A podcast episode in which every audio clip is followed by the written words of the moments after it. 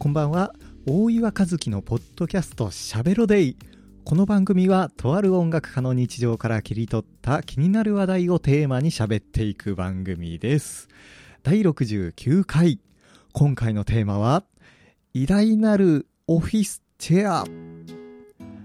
というわけでね、えー、新しく椅子を買ったんですよ。椅子、まあ、いわゆるオフィスチェアというやつなんですけども、キャスターがついていて、座面がくるくる回るね、えー、皆さんがよく知った、えー、会議室とかにある椅子なんですけど、まあ、コロナ禍に入って、会社での仕事から、ちょっとね、お家でのリモートワークの方が多くなりますよっていう時に、みんな一度はこのオフィスチェアチェックしたんじゃないかなっていうふうに、えー、思うんですけども、もう大岩はですね、この4年ぐらいずっとね、あ欲しいな欲しいなどうしようかなって悩みながら、えー、もう、やっと購入にね、踏み切ったわけなんですけども、まあ、腰が重いのにも程があるだろうっていう感じなんですが、それが今日やっと届きまして、今実際にね、座りながら喋っているんですけども、もうこれがめちゃくちゃいい。めちゃくちゃいいんですよ。というのも、今までね、あの、本当に学生の時に、あの、ホームセンターで買ったよくあるね、折りたたみ式の椅子で作業をしていたので、椅子の高さも変えられなければ、座面がね、回転もしないわけですよ。今自分の家の作業環境って、えー、まあ、正面に机があってその上にモニターとかパソコンが置いてあって今度こう右側を向くとですねキーボードあのいわゆるあのピアノ鍵盤が置いてあるんですけど折りたたみ椅子の時だとねいちいちこう向きを変えて椅子を持ってよっこいしょってこう向きを変えてピアノ弾いて今度また向き変えて譜面を書いたりだとかね、えー、まあこの向き変えない時椅子持たない時はこう上半身だけねじってこう作業してたのでなんかねちょっと無理があったんですけど今回のこのオフィスチェアもう座面が回るのでくるってやるだけでいいんですよ。もうこれがめちゃくちゃいい。もうめちゃくちゃ楽ちんなんですよ。今考えたらね、もういざ座ってみたらよく4年間以上折りたたみの椅子で譜面を書いたりだとか、その他もろもろの制作作業をしていたなっていう感じなんですけども、じゃあなんで今までね、こんだけ悩んでて買わなかったんだよっていうね、まあそういった理由なんですけども、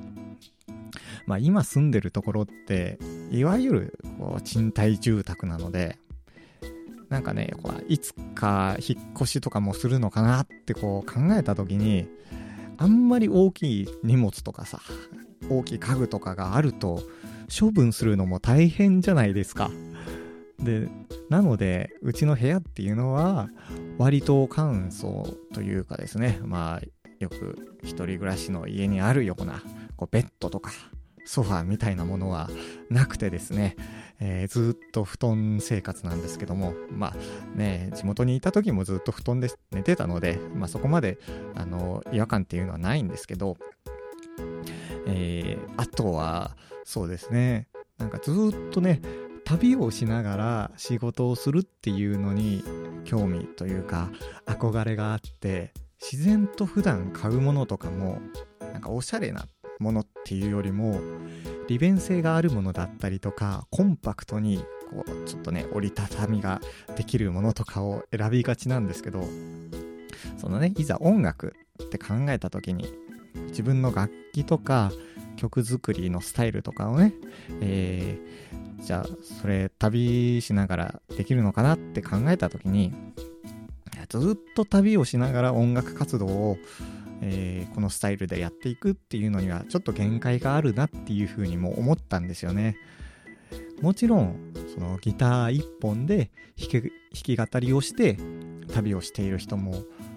ね、音楽っていうくくりで考えたらいるし、えーまあ、その他にもね旅しながらこうカメラマンさんだったりとかイラストレーターさんだったりとかブロガーさんだったりとかね、まあ、いろんなこうと呼ばれる方たちいると思うんですけどもなんかね、こう自分の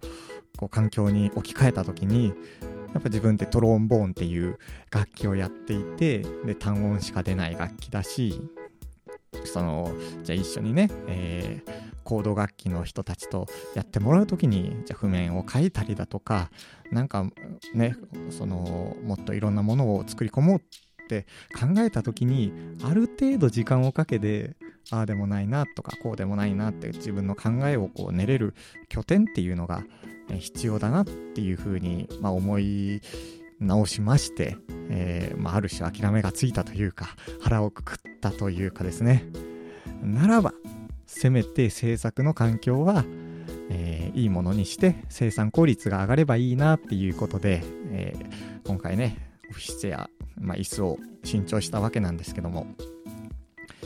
えー、今回ね、買ったオフィス、オフィスチェア、オフィスチェアって言えないんですよね。噛んじゃうんですけど、えオフィスチェアは、あの1万3000円ぐらいの、えネットでね、買った安いやつなんですけど、も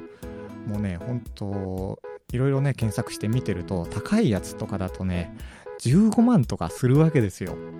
えー、たかがね、言ってしまえば椅子にそんな値段をつけるのかって、ちょっとね、びっくりするんですけど、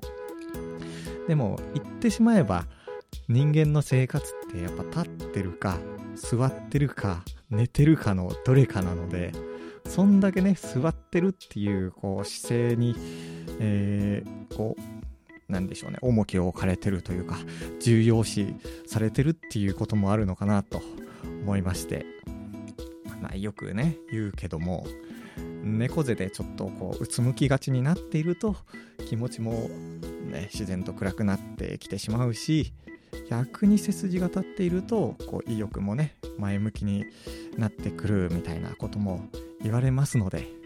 そういう意味ではこうオフィスチェアオフィスチェアっていうのはすごく考えられた商品なのかなと思いますよね。まあ本当ならどんな環境でもいいパフォーマンスができるっていうことがね一番いいとは思うんですけどもいいパフォーマンスができるようにさ、えー、物とか環境を変えていくっていうのも、えー、そういった選択肢もね時には大事なのかなというふうに思いました。今回ね、えー、いい椅子を買ったので、なんか自分もこう、いいものが作っていけたらなというふうに思います。というわけで、この番組は各種ポッドキャストアプリや Spotify などのミュージックアプリでも放送をお聞きいただけます。アプリから番組登録をすることで最新のエピソードの通知や再生をする際に便利な機能が設定できるようになるので、この番組で配信している内容が気になるという方は、ぜひ番組登録、そしてフォローをお願いします。